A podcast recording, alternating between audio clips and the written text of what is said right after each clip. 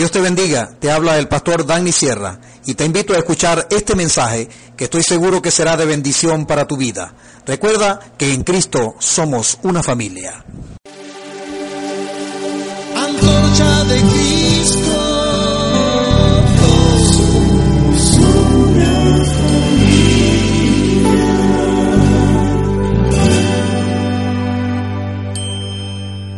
El tema de hoy, dejando huellas.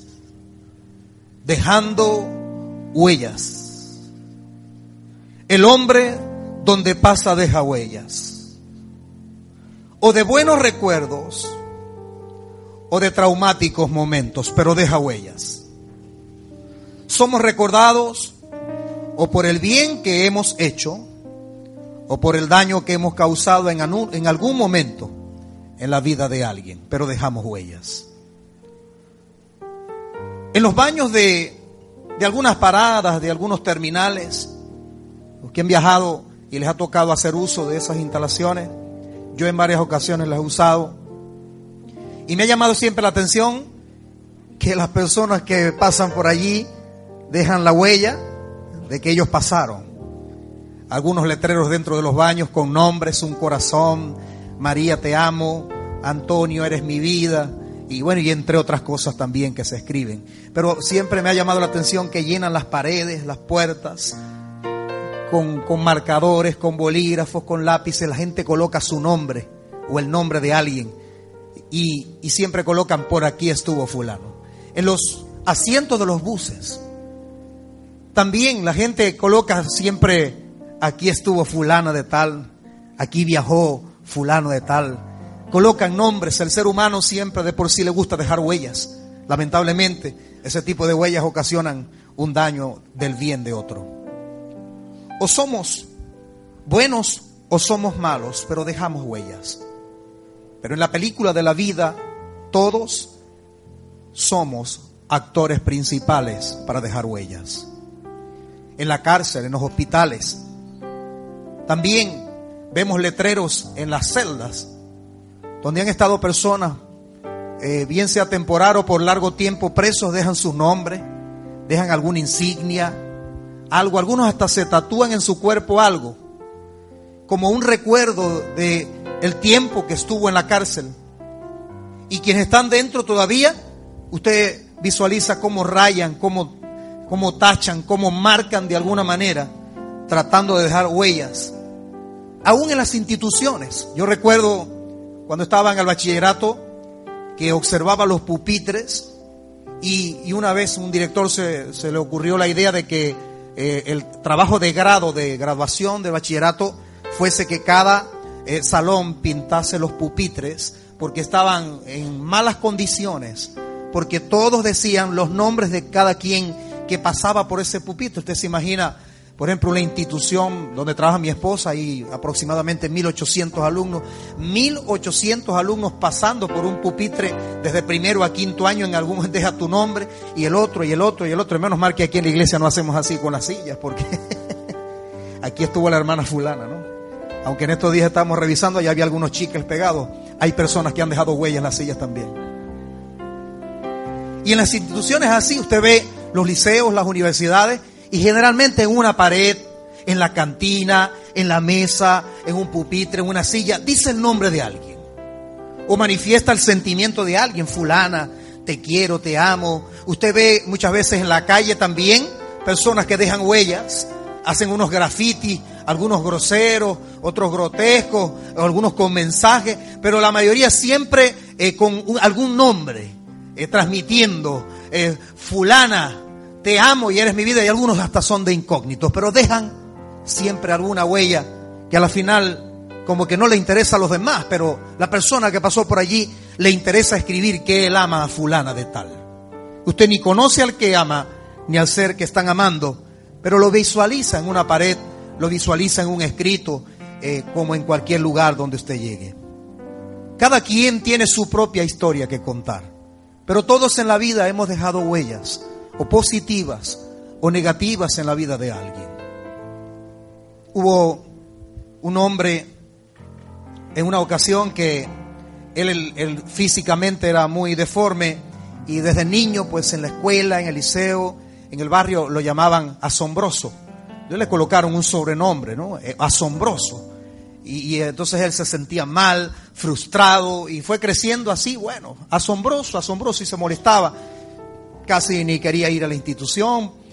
Pasaron los años y bueno, ya adulto murió y entonces allí en el epíteto, en la, en la tumba, le colocaron un letrero sus familiares que lo amaban mucho. Yacen aquí los restos de un gran hombre, fiel a su esposa, fiel a sus hijos, honesto, íntegro, trabajador, un hombre puro, leal y fiel hasta la muerte. Y entonces todo el que iba y pasaba y leía aquel contenido de la tumba decía, asombroso, eso es asombroso. Aún después de muerto y todavía seguía dejando huellas. En la vida, todo lo que hacemos deja la huella en alguien. O bueno o malo, pero deja una huella. Ahora, tenemos que detenernos a meditar qué tipo de huellas estamos dejando en nuestros hijos, en nuestra familia y en la sociedad en la que nos desenvolvemos, en nuestro trabajo, en las instituciones por donde pasamos un día, llámese la escuela, el liceo, la universidad. Te pregunto en esta hora, tú que estás en la escuela, ¿qué tipos de huellas estás dejando allí? ¿Las del pupitre? ¿Las del el escritorio o una pared de la institución? Esas son las huellas que, que aspiras dejar tú ah, para que la gente sepa que por allí pasaste tú. Tan simple es tu vida como para eso. El lugar donde trabajas, ¿cuál es la huella que vas a dejar? La de con un marcador escribiste en un baño, aquí estuvo fulano. ¿Esas son tus aspiraciones en esta vida? Ese es el tipo de huella que vas a dejar para que cuando algún día partas de esta tierra digan, yo recuerdo a este hombre como un hombre porque escribía en los baños su nombre. Marcamos la diferencia de nuestras vidas en esta tierra. Y lo interesante de esto es que Dios te llamó para entonces que tú puedas comenzar a marcar la vida de otro, porque Cristo marcó la vida tuya con su sangre y ahora tú estás impregnado de las marcas del Señor Jesucristo, quien derramó su vida en la cruz del Calvario y ahora tú tienes esas marcas en tu vida. Son las huellas que pasó Jesús por ti y que ahora tú tienes que marcar esas huellas en la vida de alguien también. Muchas veces nuestras huellas somos tan simples en la vida que somos como las que dejamos a la orilla del mar al pasar las olas, ya no queda ningún rastro de ellas. Usted pasó por la orilla, dejó huellas, y el rato vino la ola y, y las borró. ¿Sabe que así estamos viviendo una vida tan simple, tan sencilla, tan amoldada a lo cotidiano, tan ajustada al mundo que pasamos por el trabajo, pasamos por empresas, pasamos por instituciones, pasamos en el barrio, en el sector donde vivimos, pasamos en una visita a los familiares y nadie supo que por allí pasó alguien que lleva las marcas de Cristo en su corazón. No dejó huellas. Y qué interesante que hay personas que están necesitando de la ayuda de Jesús que están necesitando de la mano del Señor para que alguien que ya conoce a Jesús les pueda indicar el camino, les pueda enseñar la verdad y les pueda mostrar la vida que usted ya conoció en Él y que la tenemos que vive, habita en nosotros, pero que no somos capaces de abrir nuestros labios y mucho menos somos capaces de enseñar con nuestros actos en una fiel congruencia entre lo que digo y lo que hablo, que Cristo habita en mi corazón, que donde quiera que yo llego, debo dejar la huella del Señor Jesús y como diría un poeta, donde yo paso de huellas, no son las mías porque las mías las borra el viento, son las de Jesús que permanecen para siempre. Hemos sido llamados a ser diferentes y debemos marcar esa diferencia dejando las huellas de Jesús por donde quiera que pasamos. La familia es el primer terreno donde podemos dejar nuestras huellas. Es en la familia. Dice la palabra de Dios en Hechos capítulo 19, en el verso 14, que los hijos de un tal Ezeba practicaban el exorcismo. Los judíos, hebreos, practicantes.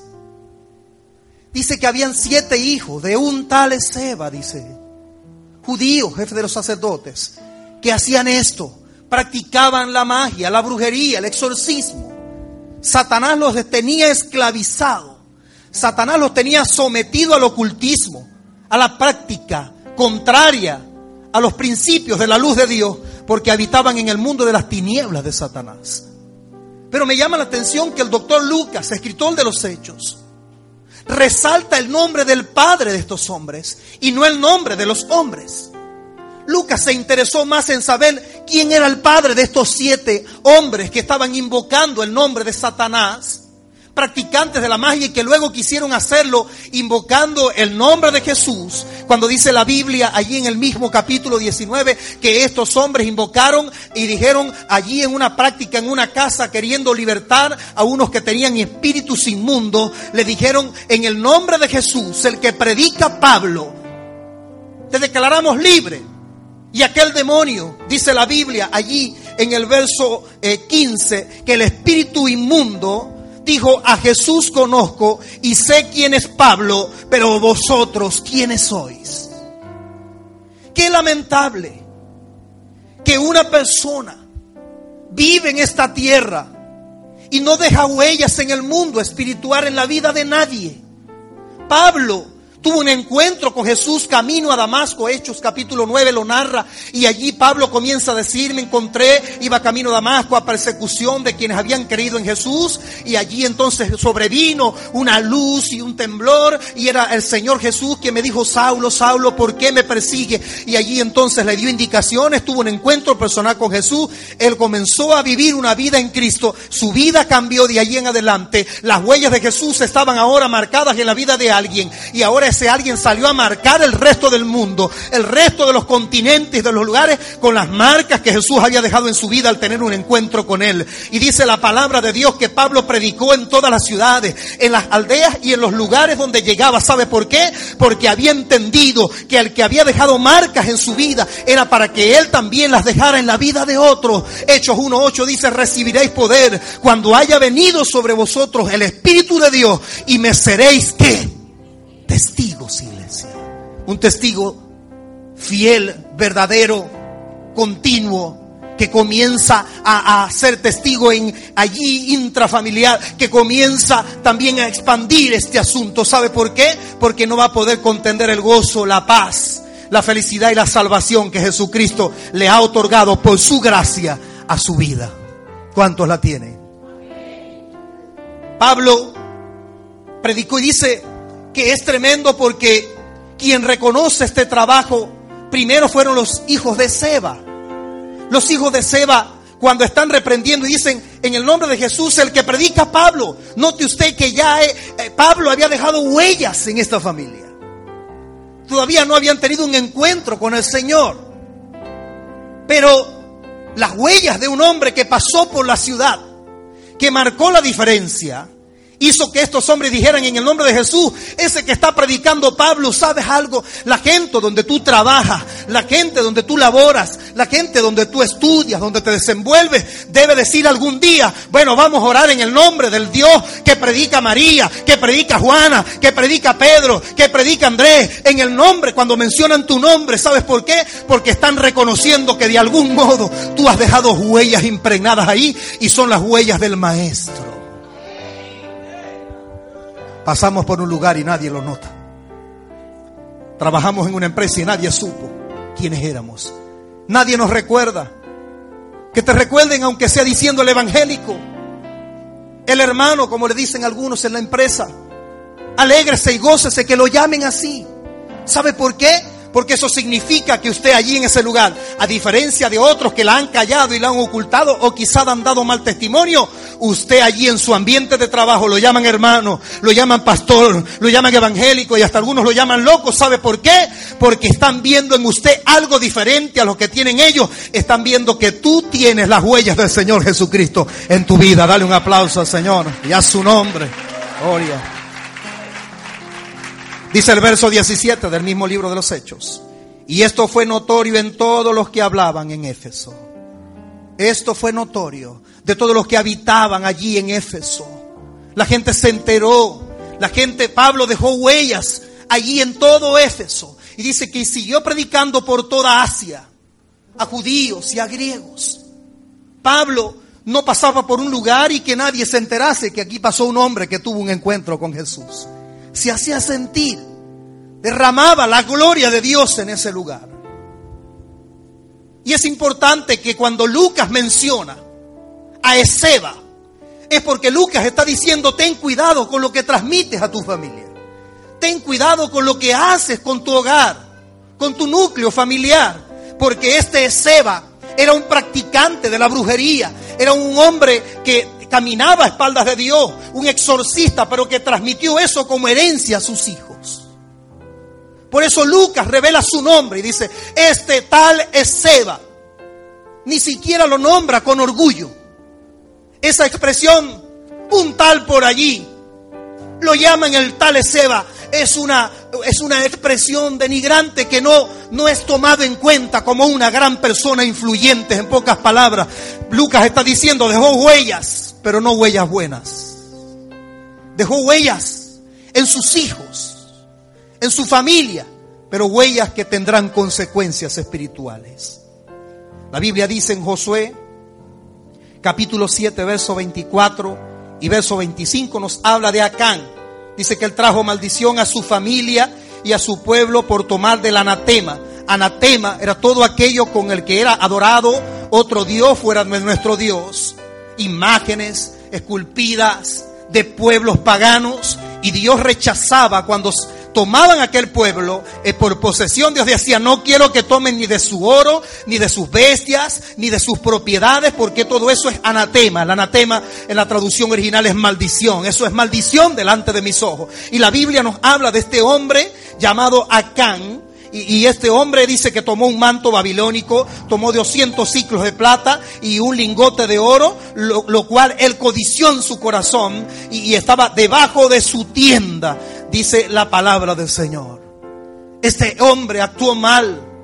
Este hombre sustrajo de algo que Dios había dicho, no quiero que lo lleven a sus casas. Oh, pero ¿sabe qué hizo? Lo tomó y lo escondió debajo de su tienda. Y entonces luego viene el castigo porque Dios ordenó a Josué a que lo sacaran y ellos, allí dice la palabra de Dios que todo cuanto tenía lo llevaron todo al valle de Acor. Y le dijo Josué, ¿por qué nos has turbado? Túrbete Jehová en este día. Y todos los israelitas los apedrearon y los quemaron después de apedrearlos por orden de Dios. ¿Sabe que te está diciendo esa palabra. Ten cuidado con lo que filtras en tu hogar, en tu casa y en tu familia. Aquello que tú dices, yo no lo veo tan malo. Mis hijos con simbologías satánicas en su ropa y en los cuartos. Y tú dices, yo no veo eso tan malo. Pues estás escondiendo de la maldición del mundo debajo de la tienda de tu casa. Y estás contaminando tu familia. Porque el sacerdote y la autoridad en su casa no son sus hijos. Es usted. Si sus hijos quieren gobernar una casa, que compren la suya. Pero en la de usted, allí manda usted y usted le tendrá que dar cuentas a Dios algún día por lo que filtra en su casa. Visualizamos entonces hogares cristianos con, simbologías satánicas en las prendas, simbologías satánicas en la ropa, muchachos con tatuajes, vienen al culto con ropa indecorosa, que las, generalmente se usan en las canchas para jugar y entonces las usan para venir a los cultos. Y no hay un padre y una madre que les diga, esto no es así, hijo. Vamos al lugar santo. No vamos a cualquier lugar. Vamos a la casa de Pedro, a la casa de Juan. ¿Será así? ¿A la casa de quién? Pero dice la Biblia, sed santos porque yo soy santo. Dale un aplauso al Señor. Si esta es la casa de Dios, te informo, Dios es santo. Él no va a ser de otra manera. Él es santo. Nuestras familias pueden recibir la maldición de nuestras actitudes. O nos tornamos en huellas de bendición en el hogar, o nos tornamos en huellas de maldición en ellas.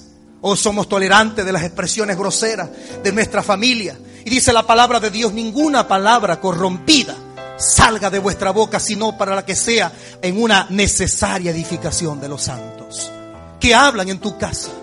Tú tienes que sembrar un precedente. Que no te oyen, que no eres tomado en cuenta, no importa, madre, padre que estás en esta hora, pero usted tiene las huellas de Cristo en su vida y usted tiene que demostrar en su núcleo familiar, allí en su centro familiar. Bueno, si ustedes deciden, como dijo Josué en el capítulo 24, verso 15, oh familia, si ustedes quieren servir a los dioses, bueno, es una decisión de ustedes, pero yo y mi casa lo decido y lo determino hoy, serviremos al Señor. Aquí a lo bueno se le dice bueno, pero a lo malo lo llamamos por su nombre y no alcahueteamos nada.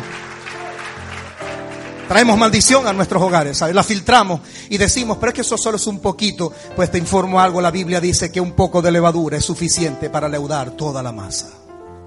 Aquello que vamos tolerando, queriendo ser más buenos que Dios, llamándolo oportunidad y enseñanza.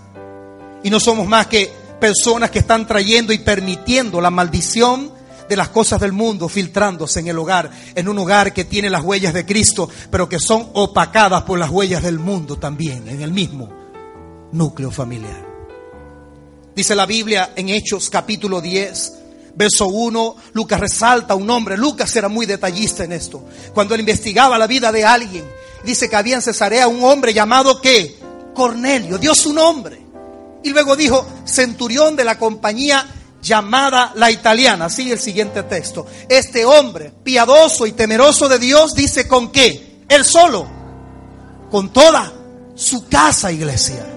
Él impregnaba la familia del temor de Dios a diferencia de Acac, que trajo maldición a la casa. Este hombre traía bendición a su hogar. Desde el día que usted le abrió su corazón a Cristo, desde el día que el Espíritu Santo puso su sello en tu corazón, usted llevó a su casa la bendición del Señor Jesucristo. Tu familia también tiene que sentir, déle ese aplauso a Dios, tiene que sentir que en tu vida hay algo diferente, hay alguien diferente. Aleluya y que hacía muchas limonas al pueblo y oraba a Dios. Siempre este hombre llamado Cornelio fue reconocido por su testimonio, no solo el de él, sino el de toda su casa.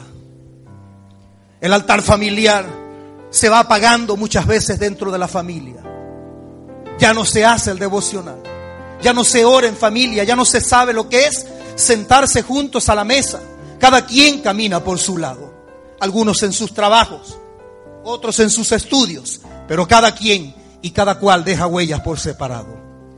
Quienes tenemos una familia no podemos ignorar que tenemos que sembrar huellas para que algún día nuestros hijos, cuando estemos ya ancianos, pasados de días, seamos respetados por nuestros hijos, por nuestras yernas y nuestros yernos, por nuestros nietos y nuestras nietas. ¿Y sabes quién se va a encargar de sembrar ese respeto? Tus hijos y tus hijas. Ah, pero ¿sabes qué? Un respeto que usted enseñó. Un respeto que usted dejó en la vida de alguien que usted crió, que usted tuvo allí en su mano. Y que cuando una yerna, un yerno te quiera faltar el respeto, se va a parar tu hija, se va a parar tu hijo a decir un momento, mi madre es una mujer de respeto, mi padre es un hombre de respeto, somos una familia cristiana y aquí o caminamos de la mano de Dios o no caminamos porque estos viejitos, aunque algunos ya ausentes porque partieron en la presencia de Dios, pero dejaron en sus hogares el temor de Dios. Y hoy día los hijos lo tienen aquí en el corazón. O quizá tú eres de los que no tienes tu madre aquí porque ya partió. Eres de los que no tienes tu padre aquí porque ya partió. Pero hay el temor en tu corazón que ellos se encargaron de enseñarte, de repetirte la palabra. Y tú que todavía los tienes y tienes tus hijos, comienza a dejar huellas de Cristo en el hogar y en la familia. Aleluya. Gloria a Dios. El segundo espacio en el que pasamos dejando huellas es el de nuestro entorno, el lugar en el que nos desenvolvemos. Por eso allí en este mismo pasaje del libro de los Hechos, en el verso 13, cuando nos habla de los hijos de Seba, este hombre mencionó a Pablo y a Jesús, porque ambos, obviamente la persona de Jesucristo, el Salvador del mundo, pero no me extraña para nada leer en la palabra que Jesús dejó huellas, que Jesús impactó los lugares donde pasó, porque era Jesús, Dios encarnado, el poder en él. Pero me llama la atención que en conjunto con Jesús, ellos nombran a Pablo. Pablo había sembrado y dejado huellas. Y esto es extraordinario, ¿sabe por qué? Porque quienes lo están reconociendo no solo son los siete hijos del tal Ezeba, sino los mismos espíritus inmundos del que ellos quisieron eh, exorcizar a la persona en aquella casa en el momento. Quien dijo esto fue el mismo demonio.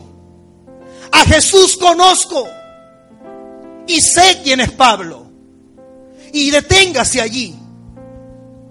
¿Dónde conocieron estos demonios a Jesús si Jesús nunca fue a Éfeso? Quien fue a Éfeso a llevar la palabra fue el apóstol Pablo. Jesús nunca estuvo allí. ¿Dónde conocieron? Dentro del contexto histórico en este pasaje. A Jesús para nombrarlo. Ah, pero note usted que quien lo está nombrando es un demonio. Entonces eso nos da una ventana. Porque antes de ser ángeles caídos, ¿qué eran? Ángeles en la presencia de Dios. Allí está la respuesta. Allí conocieron a Jesucristo. Ellos lo adoraban primero en la eternidad de los cielos y cuando lo vieron encarnado dijeron, aquí está Jesús, el Hijo de Dios. Ah, lo conocieron en la eternidad pasada. Pero a Pablo, ¿dónde lo conocieron? A Pablo lo conocieron porque había pasado por Éfeso y había dejado las huellas del Evangelio allí.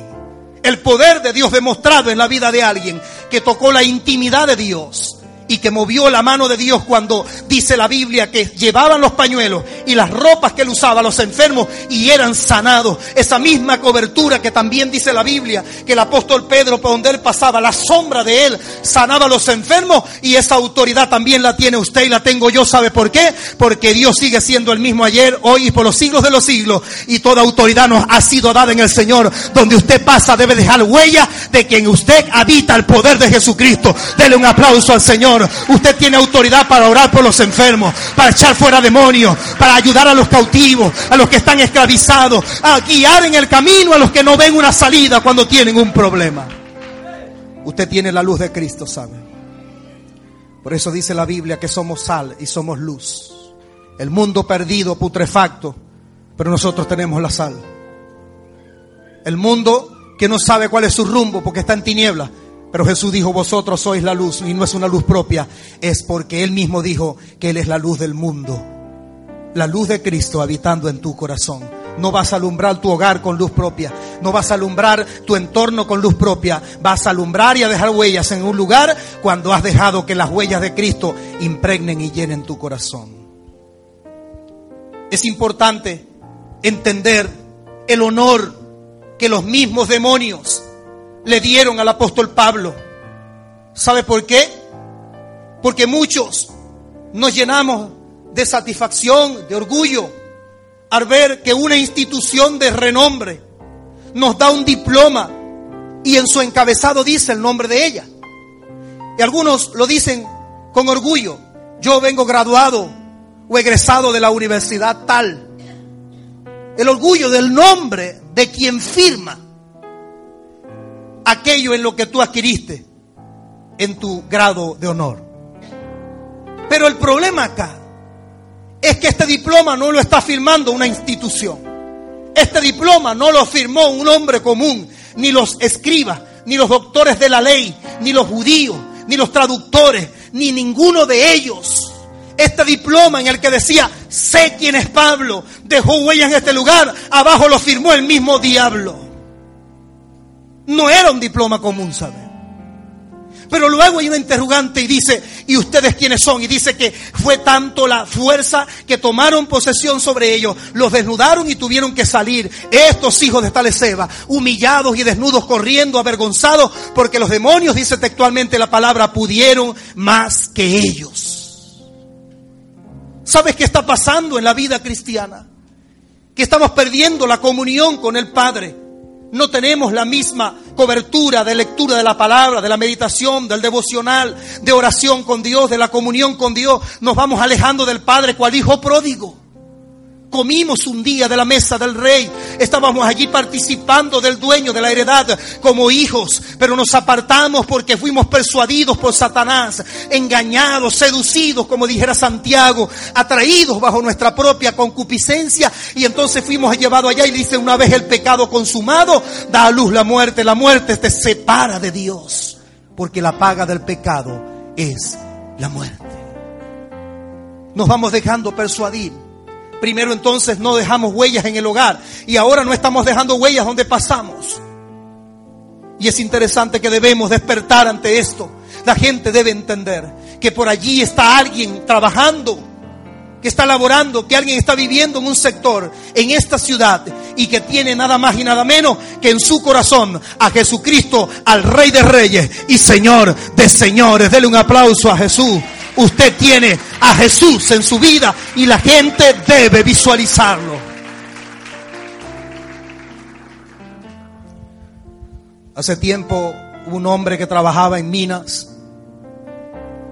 Con nueve compañeros iba a su labor y antes de salir su hija, que estaba asistiendo a una iglesia evangélica, le habían dado un Nuevo Testamento de bolsillo. Y ella la niñita se le acercó a su papá antes de ir al trabajo y le dijo, papá, yo quiero orar por ti. En la iglesia me enseñaron que debemos orar y que debemos tener un encuentro personal con Jesús para alcanzar la salvación. Papá, yo quiero que tú le abras tu corazón a Jesús. Él la miró y le dijo, hija, yo no te quito que vayas a la iglesia. Yo más bien te he apoyado para que vayas. Pero eso no es para mí, hija. Eso es para la juventud, eso es para los niños, los que tienen, ya, ya tu padre, yo, puro trabajo, el afán, las cosas, yo tengo que traer el sustento a la casa, eso no es para mí, hija. Pero ve tú, no te quito que vayas. Y la niña le dijo, papi, es para ti también, ¿sabes? Es para todos. Él nos amó a todos y se entregó fue por todos, no por mí solamente. Y le dijo, pero papi, aunque sea, llévate este Nuevo Testamento en tu bolsillo para que en el trabajo durante el almuerzo, en tu tiempo libre, lo leas y veas que lo que te estoy diciendo, allí lo dice ese librito. Él por complacerla le dijo, eh, bueno, dámelo. Se lo metió al bolsillo. Durante la noche no llegaba el personal. Hubo un derrumbe, nueve personas quedaron encerradas en aquellas viejas minas que estaban siendo explotadas. No encontraban la forma porque si movían mucho el terreno, entonces podrían ocasionar un derrumbe y terminar de tapiarlos allí haciendo una tumba humana. El cuidado que siempre tiene pertinente el caso cuando algo sucede en unas minas. Usted ve que toman tiempo porque deben meditar y analizar muy bien lo que van a hacer, porque queriendo salvar la vida de alguien, lo que pueden es adelantar la muerte de esa persona. Y eso tomó mucho tiempo. Los ingenieros no encontraban cómo hacer, no hallaban la manera de, de introducirse a la mina sin ocasionar un derrumbe a los días, pasados muchos días, cuando lograron, quizá excavando poco a poco, lentamente, con mucho cuidado, cuando lograron llegar al lugar donde estaban aquellos nueve hombres, estaban allí los nueve en un círculo tendido, sin vida los nueve, habían muerto, asfixiados, sin alimento, sin agua, totalmente aislados, el lugar donde estaban. No había forma que entrase aire y por lo tanto murieron asfixiados los nueve.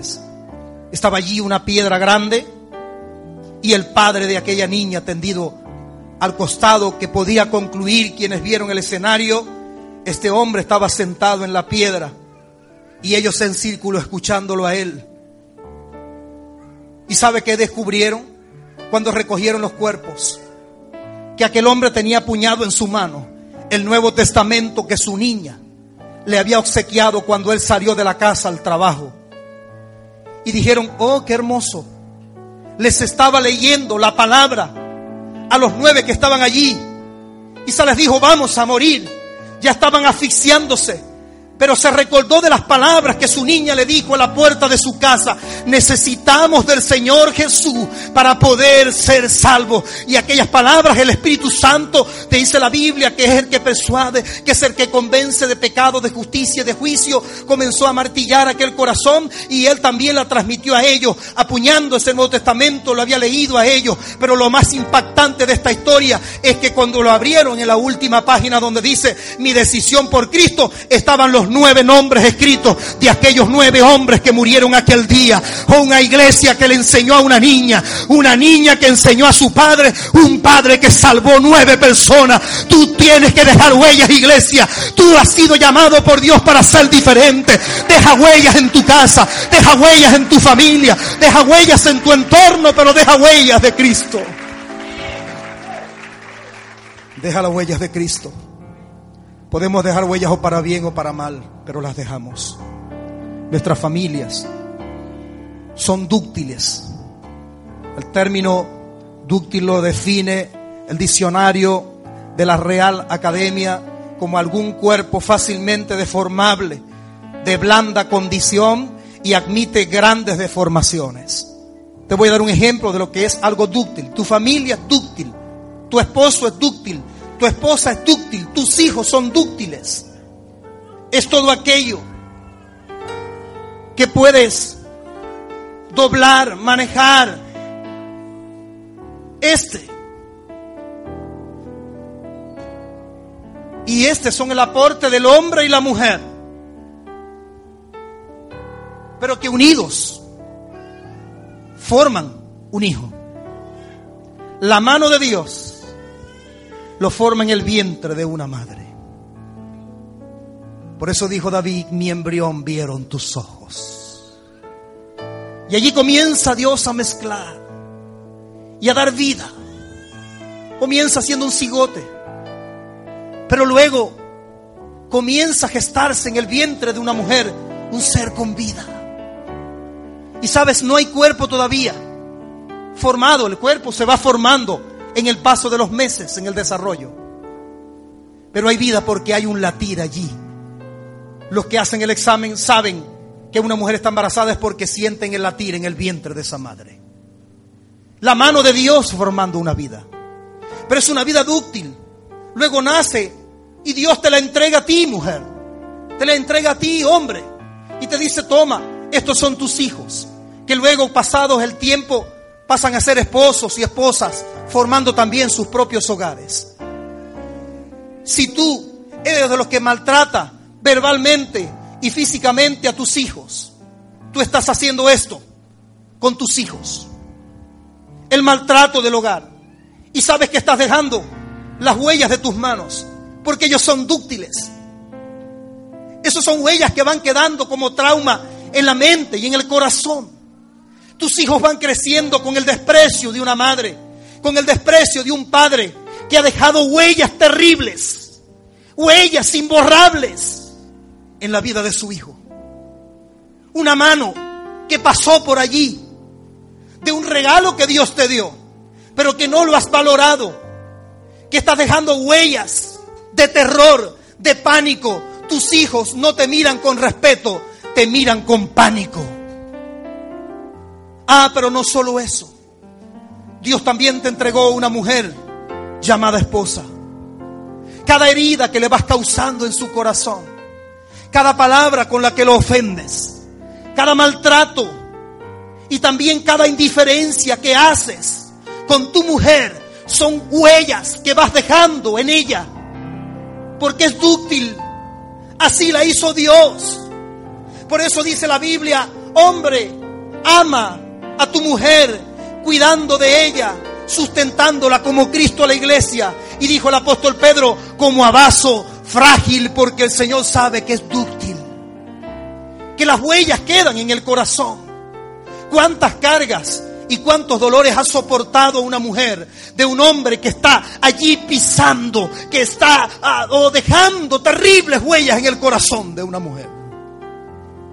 El machismo el orgullo y la prepotencia lo llevan con la fuerza de hombre a hacer lo que bien le parece. Pero esas huellas que estás dejando son las tuyas, no las de Jesús y pagarás las consecuencias algún día, porque dice la Biblia, Pablo a los Gálatas, no os engañéis, Dios no puede ser burlado, todo lo que el hombre siembre, eso mismo va a cosechar, porque hay desprecio de tu pareja, porque bastante desprecio que sembraste un día, porque hay lejanía de tu pareja, porque bastante que has sembrado, todo lo que el hombre siembra, eso mismo cosecha, no aspires cosechar cariño, amor y comprensión cuando lejos de eso fue lo que tú sembraste. Ah, pero el caso contrario también es el mismo, mujeres que no están cumpliendo delante de Dios. Dice la Biblia que la mujer no es dueña de su propio cuerpo, sino su marido. Ah, pero también dice la palabra de Dios, la mujer respete al marido, sujétate a él como Cristo, como la iglesia a Cristo. Pero cada actitud de una mujer van dejando también huellas de desprecio, huellas de lejanía, huellas allí de rencor en la vida de un hombre. Y algún día también te digo las mismas palabras con toda responsabilidad, te va a cosechar lo que por años has sembrado dejando huellas en la vida de alguien. Por eso dice la Biblia, quizá tu mujer, con tu santidad, haga salvo a tu marido. Quizá tu marido haga salvo a tu mujer. Ten cuidado con lo que estás sembrando. Tu familia es dúctil. Tu familia no es un objeto, no es un metal que puedes tirar de aquí para allá. Es algo por el que debemos dar cuentas algún día. Pasamos por la vida y dejamos huellas, o de bien o de mal, pero dejamos huellas. La Biblia nos habla de Coré, Datán y Abirán, la rebelión de Coré popularmente en la palabra del Señor, en números 16, 32, nos dice la Biblia que dejaron huellas de rebeldía contra Moisés y, por castigo de Dios se los tragó la tierra con sus familias y sus bienes. No solo eh, ellos trajeron maldición a su vida, la transmitieron a su familia, la transmitieron al pueblo y a la ciudad. Fueron hombres que figuran en la Biblia, pero no como huellas de bien, sino como huellas de rebeldía, de rebelión contra el líder que Dios había escogido para dirigir su pueblo. Yo le quiero hacer que usted se refleje en la palabra de Dios, en el espejo del que habla la palabra cuando dice que el hombre natural considera su rostro en el espejo y luego va y olvida lo que es. El espejo es la palabra de Dios. Visualícese en ella y usted pregúntese, ¿no estaría haciendo yo lo mismo? La Biblia nos habla de María y de Aarón y cuando habla de ellos dice la murmuración de Aarón y María, vaya huella la que dejaron, hablando mal del siervo que Dios había escogido, dice que dejaron huellas de murmuración. La Biblia nos ama, nos habla de Himeneo y de Alejandro y dice que dejaron huellas de blasfemar contra el evangelio y Pablo los entregó a Satanás. Primera Timoteo capítulo 1 verso 20. Fígelo y Hermógenes dejaron huellas de malos amigos, porque Pablo dijo, me dejaron abandonado en segunda a Timoteo 1:15. Alejandro el calderero dejó huellas de mal, de mal ejemplo también, porque este hombre causó muchos males a Pablo y a la palabra de Dios. Y Pablo dijo, Alejandro el calderero, allí en segunda a Timoteo 4, capítulo 4, verso 14, Alejandro el calderero me ha causado muchos males. Este hombre no estaba dejando huellas de bien. Judas dejó huellas de traición al maestro. Caín dejó huellas de asesinar a su propio hermano. Y los soldados romanos dejaron las huellas de los clavos, las huellas de los látigos, las huellas de la corona y las huellas de una lanza clavada en el costado de Jesús al cuerpo del Mesías que venía a salvar al Maestro, venía a salvar al mundo. ¿Qué huellas estás dejando tú donde tú estás? ¿Te recuerdan como un hombre de bien, de respeto en tu trabajo, en tu institución o donde tú te desenvuelves, en tu barrio, en tu ciudad? ¿Te nombran así para mal o te nombran para bien? Qué interesante que también podemos en la fe y en la comunión con Dios ser hombres de bien y mujeres de bien que dejan la huella del Señor Jesús. Hebreos capítulo 11, verso 4 dice que Abel eh, por su ofrenda dejó huella. 11.5 dice que no por su amistad con Dios dejó huella. El 11.7 dice que Noé por su obediencia dejó huella. El 11.8 dice que Abraham por su fidelidad dejó huella. El 11.11 dice que Sara por su, eh, espera dejó huella. El 11.20 dice que Isaac por su dependencia del Señor dejó huella. El 11.21 dice que Jacob por su confianza dejó huella. El 11.22 dice que José por su silencio ante la traición de su familia dejó huella. El 11.23 dice que Moisés por su liderazgo ante el pueblo dejó huella. El 11.31 dice que Raag, aún siendo una ramera, al haber escondido y ayudado a aquellos espías dejó huella. El 11.32 dice que de Barak, Sansón, Jecté, David, Samuel y aquellos que fueron profetas en los tiempos de Cristo también dejaron huellas y yo te pregunto en esta hora, en Hecho, en Hebreos capítulo 12, verso 1 al 3, entonces luego el escritor de los Hebreos dice, después que nombra a todas esas personas y dice, dejaron huellas de fe, dejaron huellas que conquistaron, dejaron huellas de bien. Ahora luego dice la palabra y ahora nosotros, teniendo en derredor nuestro tan grandes nubes de testigos, ahora ¿qué vamos a hacer si hemos visto testigos que dejaron huellas de bien, huellas de fe, huellas de Cristo, que aunque fueron mártires por el Evangelio, aunque perdieron su vida, dejaron las huellas de Cristo en esos lugares? Por la fe, estas personas dejaron huellas. Y ahora nosotros, dice el escritor de los Hebreos, despojémonos de todo peso que nos asedia y corramos con paciencia la carrera que tenemos por delante. Puesto los ojos en quién? En Jesús. ¿Sabes por qué? Porque cuando tu vida quiere dejar huellas en el barrio, huellas en la familia y huellas en la ciudad, va a poner a Cristo delante y tú vas detrás. Son las huellas del Maestro, ¿sabes? Dice primera de Pedro capítulo 2 verso 21. Pues para esto fuisteis llamados. Porque también Cristo padeció por nuestros pecados, por nosotros, dejándonos ejemplos para que sigáis sus pisadas. Seguir las pisadas significa que alguien va adelante. ¿Sabes por qué se nos escapa la familia? Se nos escapa nuestra vida cristiana aún de nuestras manos. Porque quienes vamos delante dejando huellas somos nosotros. Es nuestro carácter, es nuestra personalidad. Domina mi yo. Yo soy así. Y algunos lo dicen con orgullo. Hasta mueven el hombro diciendo, yo soy así.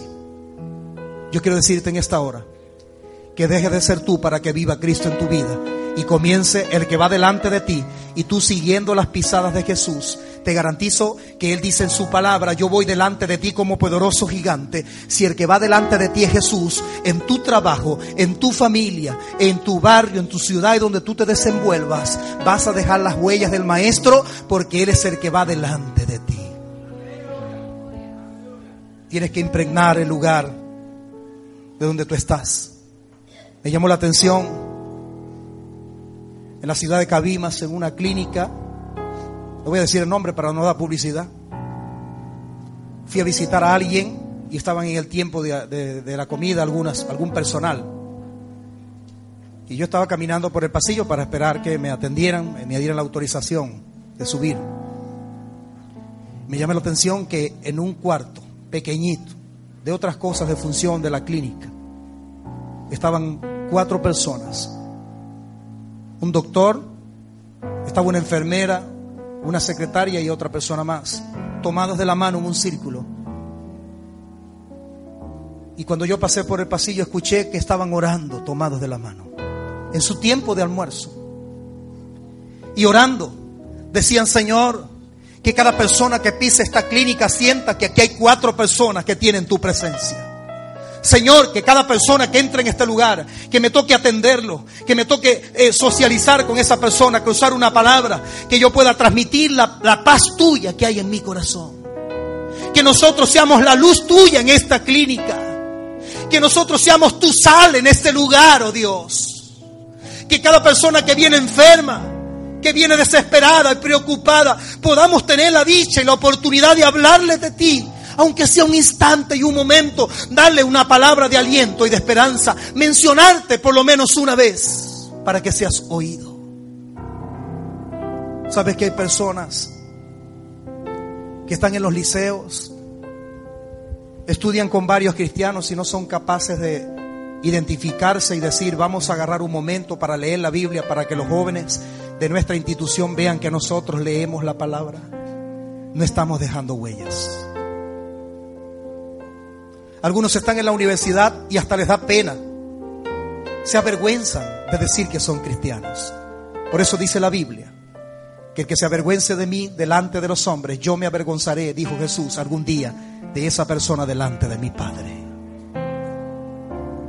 ¿Qué huellas estás dejando?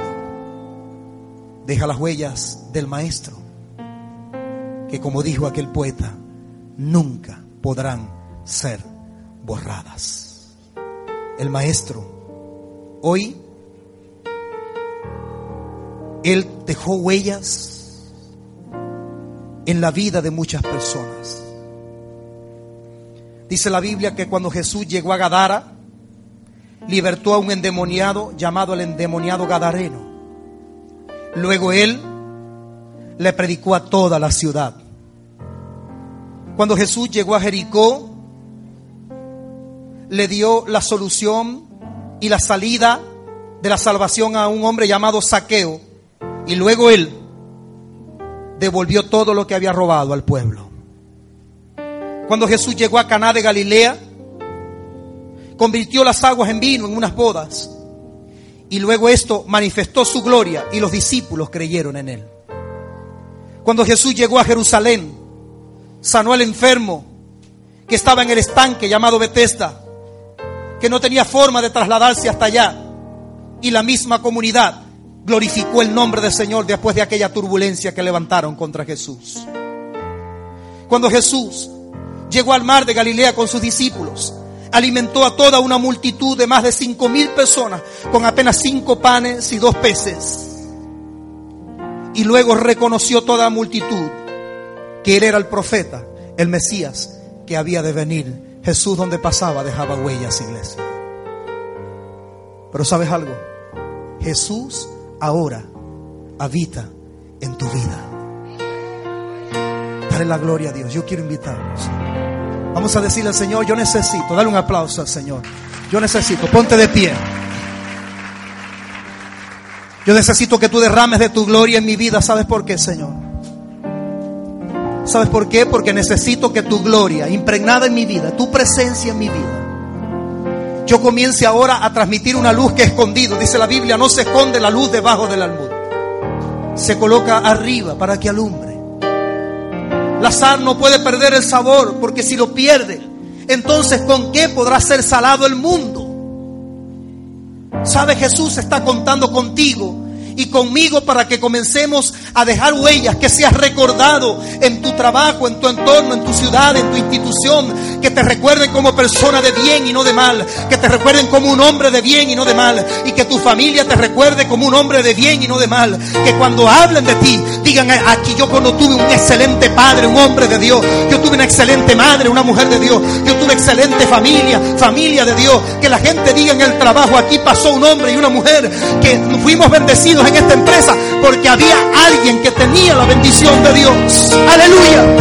La iglesia primitiva dejó huellas porque la gloria de Dios impregnó el corazón de los discípulos y ellos comenzaron a transferir aquello. No lo callaron, ¿saben? No lo callaron, no guardaron silencio. Ellos mismos, oh, transfirieron esto a los demás.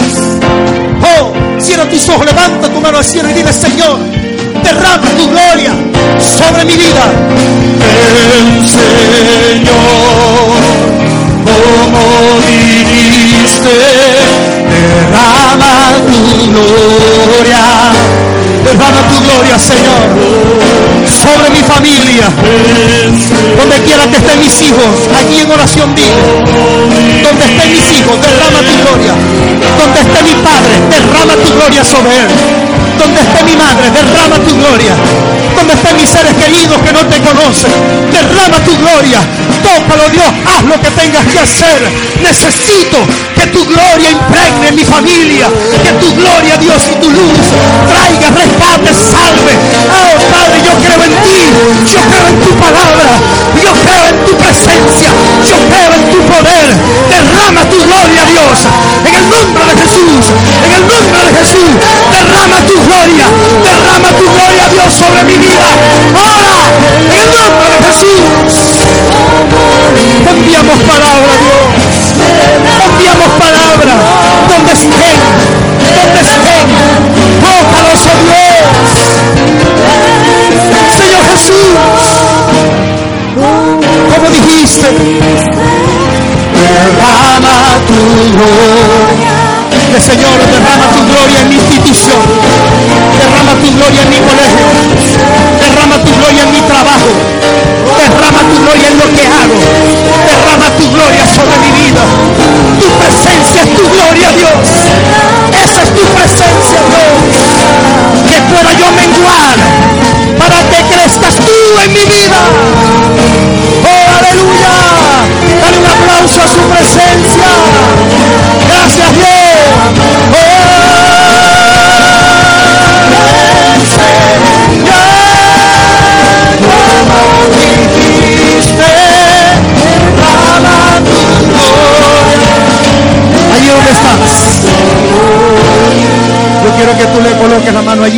Abrazando al que tengas a tu lado. Abrázalo.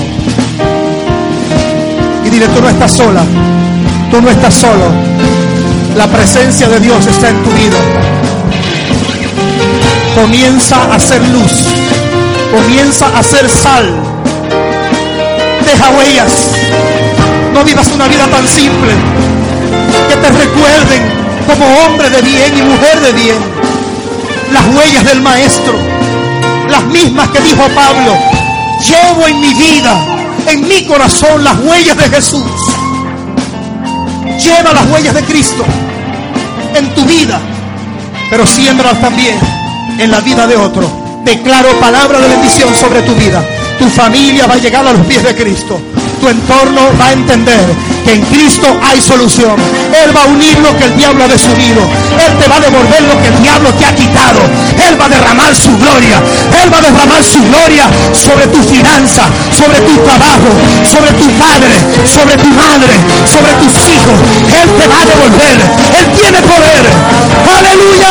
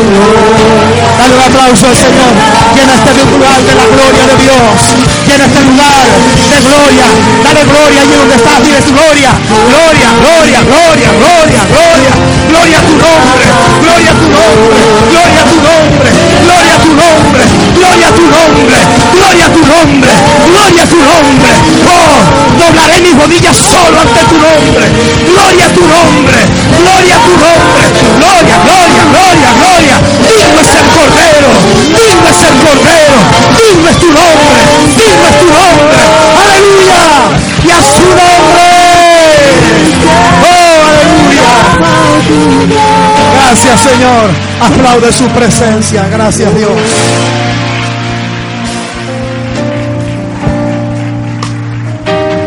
Dile que está a tu lado y mirándole a los ojos. Deja huellas. No pases simple por la vida. Deja huellas. Ahora dale un abrazo. Dios te bendiga.